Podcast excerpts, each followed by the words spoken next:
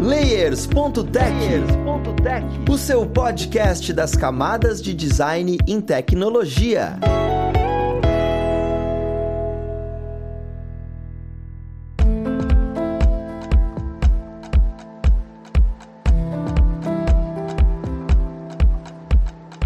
Olá, ouvintes! Eu sou Luiz Lima, designer e professor aqui na plataforma Lura, e vamos para mais um Layers.tech, o seu podcast das camadas de design em tecnologia. E, na conversa de hoje, nós vamos entender um pouco do dia a dia de uma pessoa que é content designer, em especial content designer em um banco, no Itaú. Olha que magnífico. Então, vamos lá para o papo conhecer quem vai ajudar a gente dele. Nós temos aqui hoje como pessoa convidada a Marcela. Ela, que como eu falei antes, é content designer e content ops no Itaú. E, especialmente, eu vou falar aqui, Marcela também é mãe do B. Seja muito bem-vinda, Marcela. Obrigada. É importante, né? Eu às vezes fico pensando no LinkedIn se eu tinha que, na verdade, trazer o B antes né, da minha atuação de carreira, porque com certeza é um trabalho aí muito maior. É, é ótimo tê-lo aqui conosco e, juntamente com a Marcela, nós temos o nosso querido co-host, o senhor Bruno Cruz. Seja bem-vindo, Bruno. Fala galera, fala meus ouvintes queridos e minhas ouvintes queridas também. É sempre um prazer estar aqui trazendo conteúdo relevante para vocês. É, eu amo o ânimo do Bruno, é maravilhoso. é, Marcelo, eu gostaria de começar as perguntas, né, entendendo um pouquinho como é que foi o seu caminho para se tornar content designer hoje. Se você já entrou na área de design, porque tem muita gente hoje que é com design e veio numa área bem distinta disso, sabe? Se foi migração de carreira, se não foi, eu queria entender um pouquinho mais sobre a Marcela e, e onde ela está hoje. Eu, dentro da minha carreira, migrei, essa é segunda vez que eu migro, né? Mas sempre para áreas correlacionadas. Então, eu sou jornalista de formação, trabalhei como jornalista bem no começo da carreira, bem no começo mesmo, e logo migrei bem naturalmente para publicidade. E trabalhei durante muitos anos, não vou falar quantos anos, não vou entregar minha idade, já cheguei nessa fase. É, trabalhei alguns anos dentro ali da criação como redatora publicitária, né? Então ali pensando em publicidade para grandes marcas, comecei desde é, agências menores e fui aí indo para agências maiores, é, já bem renomadas no mercado. Gostava muito do que eu fazia, mas sempre, achei, sempre fiquei muito incomodada com o mercado publicitário, assim, né? Para quem, quem pensa na publicidade, acho que já vem logo o imaginário ali, o estereótipo, né? Se alguém já assistiu Mad Men aqui, o estereótipo Don Draper, né? Nossa, que bacana, a gente vai ficar aqui, mirabolantes, fumando um cigarro e tomando um drink, né? Pensando em ideias e tudo mais. É, e tem um pouco dessa cultura, assim, de um pouco de espetáculo, de premiação, que eu nunca gostei muito e eu sempre achei é, que eu não enxergava em mim um caminho de carreira. Então eu sempre ficava muito incomodada com o que, que eu quero ser daqui uns anos dentro da publicidade. E eu não me via como uma diretora de criação, porque eu acho que tem existe ali um perfil que não era para mim, que eu via que não era para mim. Acho também o mercado muito cruel, acho super machista, elitista, etc e já estava querendo migrar de alguma forma, trabalhar dentro de empresa, queria trabalhar no meio corporativo. E calhou de surgir essa vaga que era já no Itaú. Então eu fiz a migração pro Itaú já. Eu comecei os papos ali final de 2020. Eu já, já era mãe, né? Então ali bem na pandemia e eu estava muito receosa com a minha atuação dentro da publicidade, porque beleza, estava na pandemia, então não trabalhava de casa, mais uma hora, né, essas coisas iam mudar. E, e, a publicidade tem mesmo aquela cultura de trabalhar até tarde, começa a trabalhar tarde e vai até de madrugada. E eu já não, há muito tempo já não, não me habituava mais, não, achava, não concordava. E sendo mãe, menos ainda. Então eu já estava já querendo fazer essa migração e surgiu essa vaga que era uma vaga que, por sorte, também foi uma migração também natural, né? A minha primeira migração de carreira, né, da, da, do jornalismo para publicidade foi natural.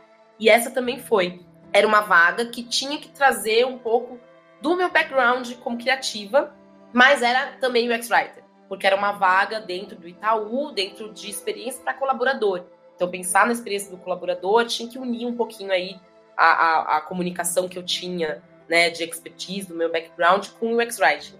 Então foi um, muito bacana, assim, foi uma coisa natural e, e, e, que foi a melhor coisa que me aconteceu.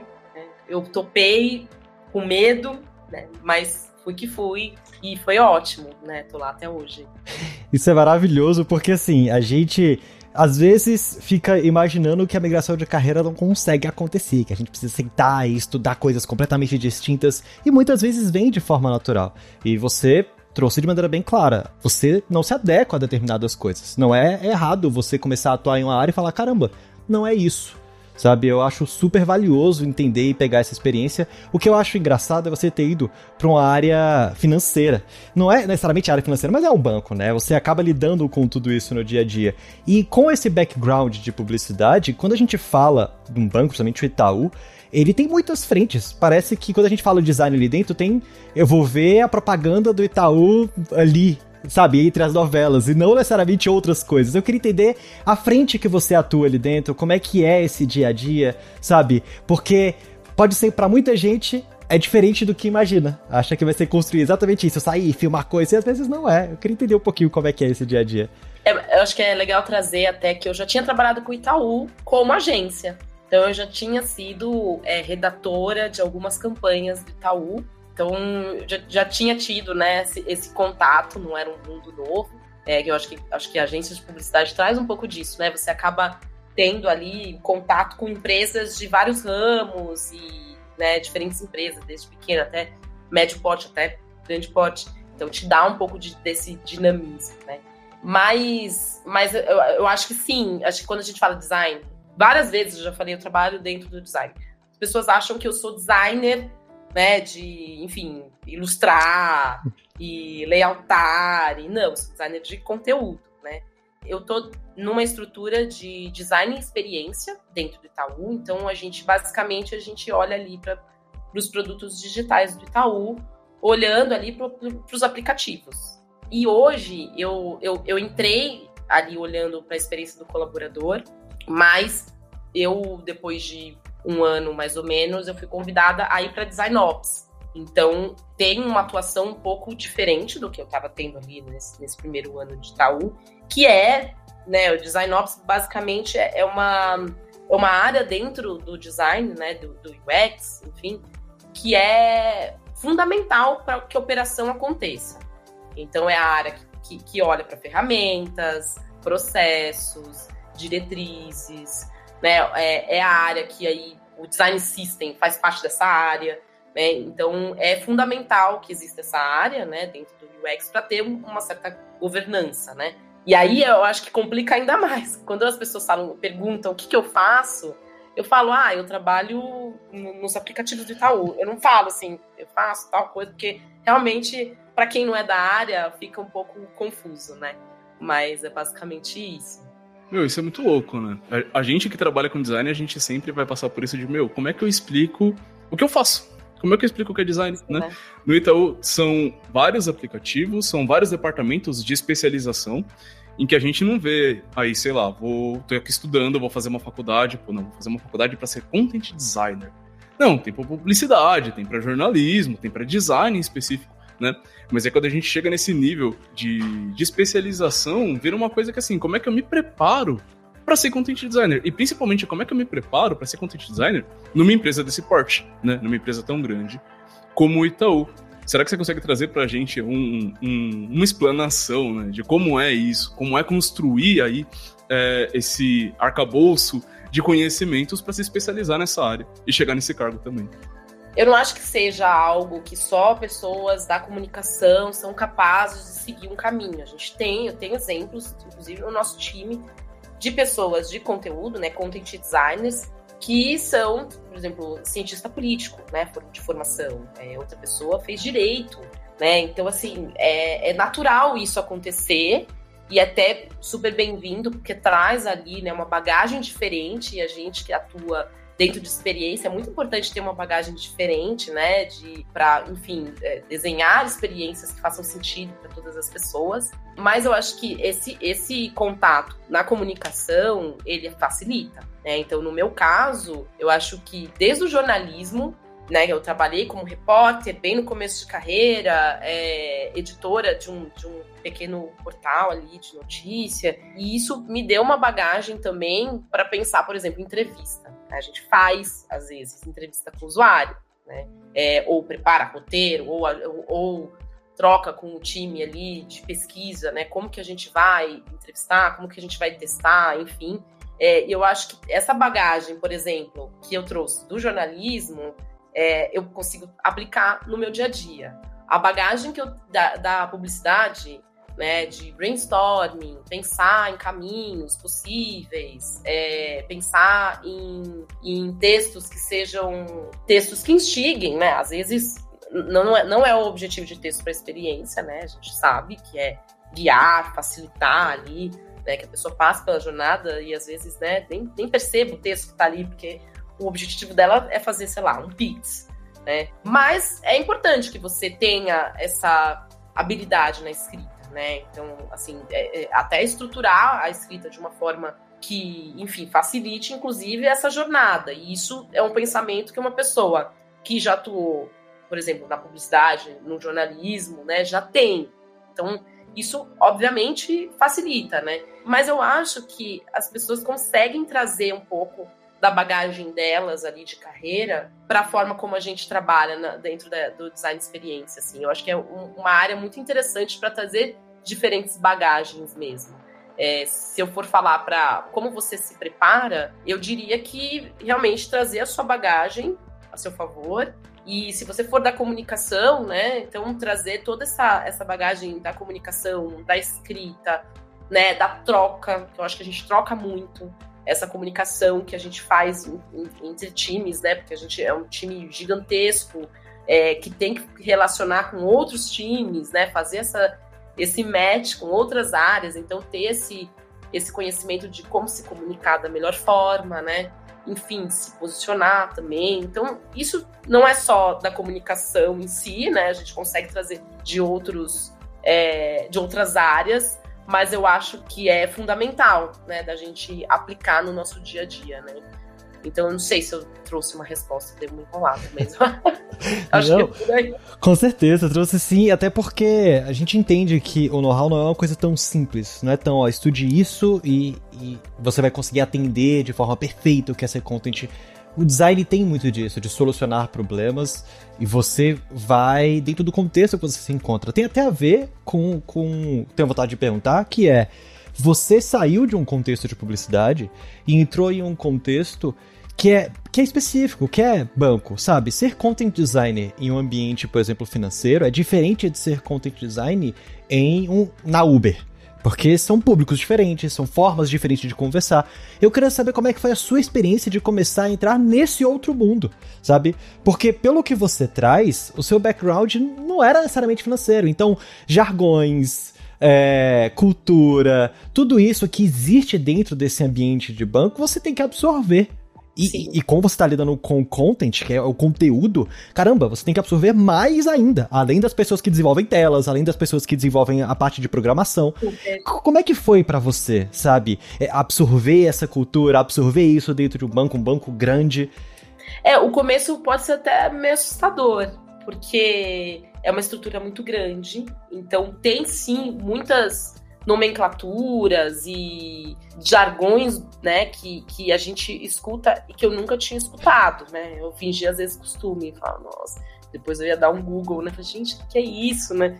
E aí, obviamente, com o tempo você vai se adaptando. Mas eu acho que o que é legal de trazer para o dia a dia do content designer, por exemplo, de uma instituição financeira, é justamente fazer essa tradução porque quando a gente fala de cliente, cliente não vai entender certos jargões. A, gente já está habituado, né? Vou fazer, acho que eu estou dois anos e meio, mais ou menos, no Itaú, e assim, eu já estou acostumada com certos termos, óbvio, e aí eu não posso escrever esse termo para o cliente final, né?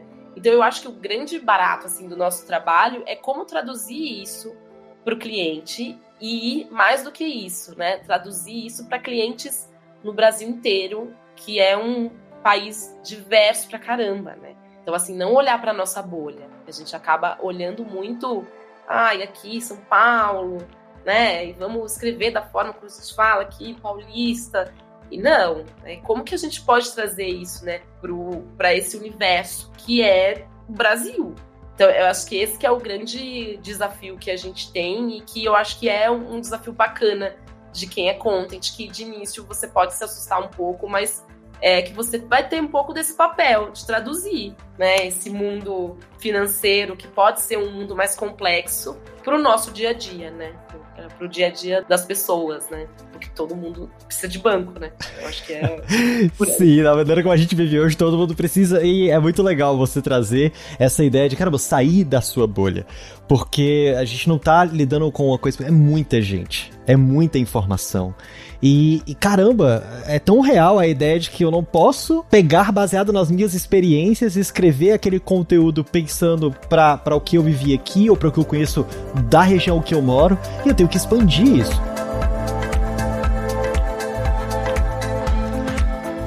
Junto com isso, existe também a própria expansão interna, porque não é como se fosse assim. A gente está falando do Itaú. Qualquer instituição financeira é uma coisa muito ampla. Não é? O Itaú é de São Paulo, só existe Itaú em São Paulo. E existem clientes fora. Existe Itaú em outros lugares também. E querendo ou não, a conversa tem que acontecer entre outros lugares também. Como é que isso funciona, sabe? Você apresentar para stakeholders, essas pessoas. É difícil porque essas pessoas às vezes não têm o mesmo feeling que a gente de, ah, não, eu tenho que, que mudar a fala porque o público é diferente.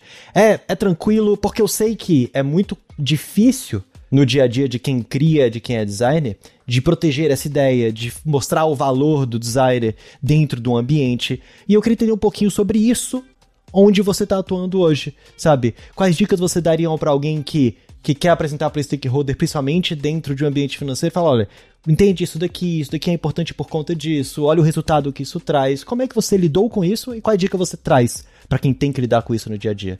Eu acho que é importante trazer que o conteúdo, ele é o conteúdo dentro do design experiência, ele é algo que está crescendo, né? Então é realmente uma cultura e, e muitas vezes a gente precisa é, ficar ali se posicionando e dizendo: pera, por ali, por esse caminho, talvez não seja o melhor caminho, talvez seja melhor esse caminho. Eu acho que a gente, como content designer, a gente tem muito esse papel é, até de aculturar as pessoas.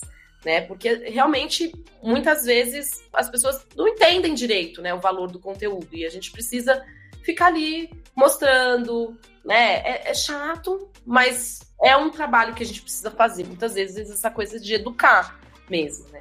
Então, eu acho que quando a gente entra numa discussão, né, como por exemplo negócios, né, uma discussão sobre a forma como a gente vai escrever em, em alguma tela, em algum fluxo, e negócio está batendo, eu acho que é realmente conversar e, e explicar os motivos para você estar tá seguindo esse caminho, né?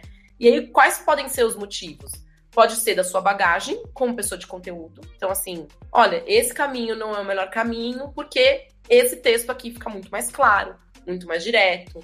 Né? A gente, aqui a gente está trabalhando a linguagem simples, que é uma, uma questão, uma grande questão quando a gente fala, como a gente estava falando, sobre o universo brasileiro, né? Que é tipo é um universo mesmo, né? A diversidade e tudo que a gente precisa, todas as pessoas que a gente vai impactar. Então, muitas vezes a gente precisa ser muito claro e muito explicativo, assim, e, e em alguns momentos a gente precisa facilitar naquele texto. Então, eu acho que a gente pode se basear nisso para a gente trazer nossos argumentos, então nossa bagagem de conteúdo, olha, esse caminho aqui é o melhor, porque em termos de conteúdo é o melhor para cliente. E dados, né? Então, assim, quanto que a gente tem de certeza de um ponto baseado em dados? Então, a gente pesquisou, olha, na pesquisa, né, no teste que a gente fez, um teste de conteúdo, usabilidade, seja qual for, ah, ó, isso daqui não é o melhor caminho, porque as pessoas, né, apostaram mais nesse, né, seja qual for aí o contexto. É, e aí eu acho que dados é, é, algo que a gente precisa se apoiar muitas vezes para mudar a opinião, né? Principalmente nesse embate, quando a gente entra nesse embate até com negócios, né? Que é normal no dia a dia, né? E aí eu acho que traz um pouco mais de putz, segurança para falar, é, realmente, você tem razão, né? E também, assim, diretrizes. Porque a gente tem, e aí é muito um, um trabalho de ops, né, de criar diretrizes para a gente ter um, uma governança, né, na, na, no, em termos de conteúdo. Então, às vezes, sei lá, você está batendo de frente com um stakeholder porque ele não quer esse formato de hora. Sei lá, no Itaú a gente usa hora com dois pontos. E ele quer colocar gato, dando um, qualquer exemplo aqui. E aí a gente fala assim: não, a gente trabalha com esse formato. Segundo nossa, nossa documentação, manda ali a documentação, faz um print, manda, mostra na tela. A gente trabalha nesse formato. Por quê? Porque foi o melhor formato é, em termos de acessibilidade. Enfim, ali a gente traz os argumentos e fala, a gente precisa de consistência, certo? Então a gente precisa seguir esse formato. Então eu acho que a gente tem ferramentas para defender nossas ideias, né? Muitas vezes. É, é muito louco, né? No, no dia a dia de todo time, assim, existe muito esse fator bater de frente, né? Eu tô aqui desenhando e aí, pô, alguém vai falar, não, esse desenho tem que mudar. Não, não tem que mudar, cara. Tá assim porque, ó, tem base, tem isso, tem dados, tem fatos, tem informações. Olha só, né? Aqui eu tô falando desenhando, mas enfim, porque a gente fala de design, né? mas qualquer área, sempre existe esse bater de frente e com pessoas que podem ser stakeholders e às vezes com pessoas que nem são, só estão passando ali, viu a tela, nossa, cara, que legal, mas já pensou como seria se fosse assim? Não, calma, tem motivo, eu sei o que eu tô fazendo, né? E aí quando a gente sempre que a gente se posiciona dessa forma, pô, eu sei o que eu tô fazendo, eu tô batendo aqui de frente, muitas vezes, na verdade, né, não sempre, vai rolar uma polêmica. Existe um assunto que você pode bater de frente de fato e falar, meu, aqui eu vou bater com força, porque aqui de fato é verdade. E tem outros assuntos que a gente sabe que é verdade, eu vou bater com força, mas calma, é com uma força moderada, porque também é um assunto polêmico, sempre acontece. E aí eu queria saber. Você bem... escolha suas batalhas, né? Muitas Exatamente, temos que escolher nossas batalhas. E aí, dentro desse dia a dia, pô, eu tô ali Content Designer, Itaú, pô, empresa grande, área de especialização também muito nichada. Quais são esses assuntos mais delicados? Quais são esses assuntos que vão nortear? Quais brigas eu posso comprar e quais brigas? Tá, vou comprar, mas vou comprar parcelado, não é bem assim. Sim, eu acho que tem questões jurídicas, por exemplo, que já são, são difíceis de da gente bater de frente. Então, quando entra o jurídico e fala assim, putz, esse botão é importante não ter essa literal por causa disso, para que a gente tem que deixar mais claro para o cliente que a gente que o cliente está dando aceite naquela, naquela tela, por exemplo, é, é muito difícil de você falar, não, mas segundo nossa documentação, a gente não pode usar nesse contexto. Não, é jurídico, né? Então, assim, pode, pode inclusive ter algum aí, uma questão legal, um processo, né, em cima, em cima da empresa. É, então eu acho que você, como pessoa de conteúdo, você consegue filtrar, sabe? O que, que você consegue, somente com maturidade, né? Eu acho que, óbvio, quando a gente está falando de uma pessoa que tem menos tempo de carreira e, e, vivência e tudo mais, talvez ela tenha um pouco mais de dificuldade. Mas aí eu acho que tem o papel do gestor, dessa pessoa, né, da, da coordenação, enfim, de falar, olha, esse caminho é, é melhor que aquele. Mas eu acho que com, com o tempo, né, você consegue entender ali o que, que é polêmico, o que, que é uma questão que você consegue ali com as suas ideias, com a sua bagagem, com dados, enfim, seja qual ferramenta, arma que você vai usar, você consegue ali bater, né, de frente ali com, com esses stakeholders. E o que que você, de jeito nenhum, isso é seara que eu, eu vou perder, né, e assim, também tá tudo bem, né, a gente não ganha sempre. É, tem, tem horas que não, não tem jeito e tá tudo bem, e, e isso é né? Essa é a vida. Então eu acho que eu acho que tem ali muito da nossa percepção, sabe? E é uma percepção que muitas vezes a pessoa, só a pessoa de conteúdo tem, assim, é engraçado. A gente às vezes conversa entre conteúdo e, e, fala coisas que depois você fala assim, gente, mas será que as outras pessoas vão ter essa percepção que a gente está tendo? É um olhar diferente, né? A gente também trabalha dentro do processo de design, mas é um olhar bem diferente, assim. Tem coisas ali que eu acho que ninguém se importa muito e você fica assim, mas gente, mas por que que tá assim? Né? É, é, bem específico mesmo. É tão magnífico escutar, porque quando você. O Bruno fez a pergunta, eu falei, não, ela vai falar alguma coisa de conversar com alguém, tudo falou jurídico. Caramba, existe mesmo a questão jurídica. Eu fazia a mínima ideia, sabe? Tipo, são esferas e, e, no dia a dia você vai percebendo que existem essas esferas, que vai existindo todo esse, esse arcabouço de coisa que você é, é, é realmente mais no dia a dia. Porque você não vai estudar a parte jurídica para poder entrar numa vaga dessa. Não, com certeza. Mas no dia a dia Exatamente. você vai acabar tendo que. Você esbarra, esbarra nessas questões e aí é, é parceria, né? Eu acho que é você construir relações bacanas ali naqueles contextos. Então, assim, é, você pode construir uma boa relação com o jurídico, pode e deve, né, na verdade, construir uma boa relação para até para aprender com eles e aí eles aprenderem com a gente, né? É realmente uma troca. Eu acho que sempre agrega, né? Então, eles trazerem ali certas informações que você nem estava cogitando, para próxima vez você evitar que isso aconteça também, né? Sim, não, com certeza. O legal é que dá para perceber que parte da nossa formação, ela se constrói no dia a dia trabalhando, né? É, não que isso seja uma novidade, eu acho que não é, mas que fique claro, né? É, essa conversa deixa muito claro isso. Parte da nossa formação de construção ali enquanto profissionais, ela vai se construir no dia a dia no mercado de trabalho, onde a gente vai adquirir experiência lidando com outros times e lidando com o nosso time para entender como essas coisas funcionam, né? É o tipo de coisa que você não acha num livro, né? Não acha num curso. É, exatamente. Por mais que você, você pode falar, ai, nossa, estuda tal coisa, faça tal curso, mas assim, tem coisas que é mais no dia a dia mesmo. É, é, fica muito na teoria, né? Qual que é a prática, né? A prática mesmo é dia a dia, é rotina, né?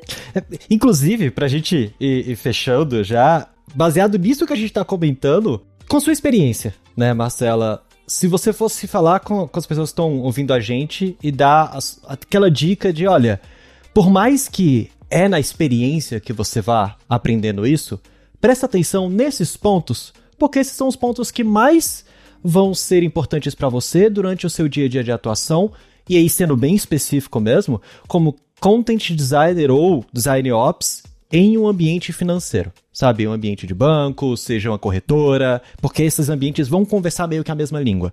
Eu acho que se a gente for pensar em design ops, content, sendo bem específica, né? Content dentro da estrutura de design ops.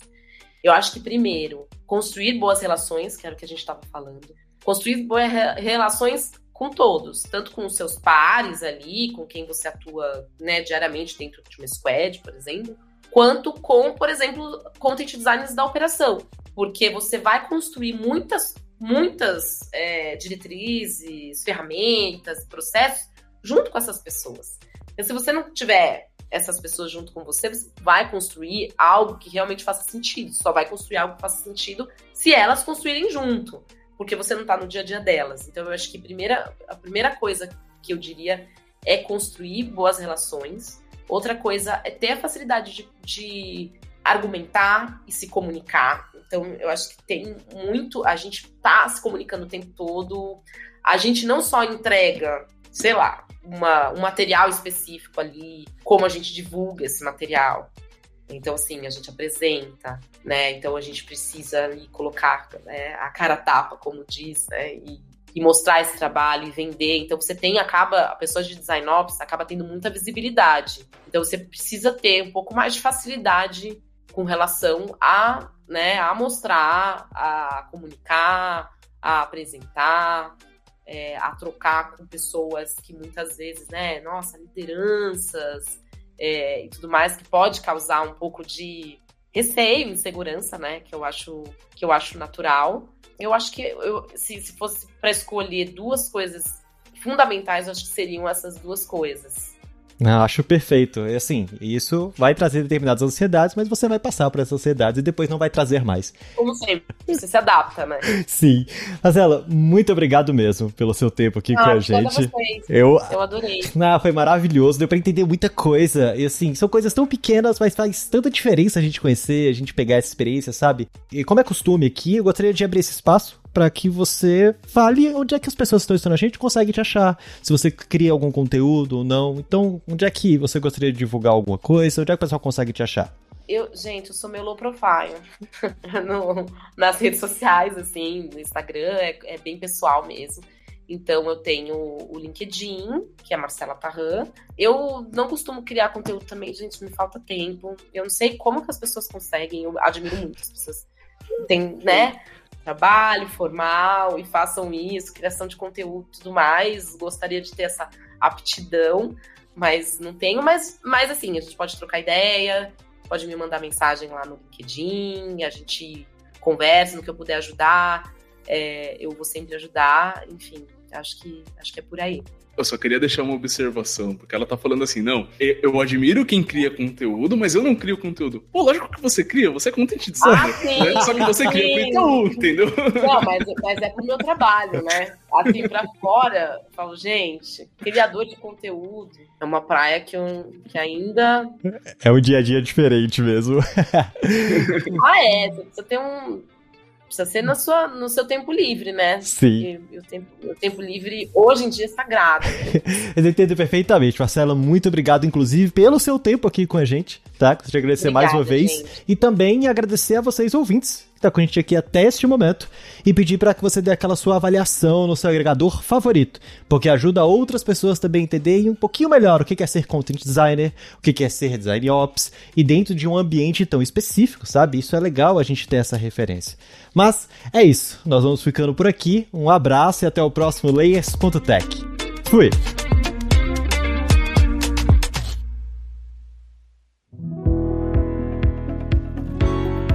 Este podcast foi produzido pela Alura. Mergulhe em tecnologia. E Faculdade FIAP. Let's Rock the Future. Edição Rede Gigahertz de Podcasts.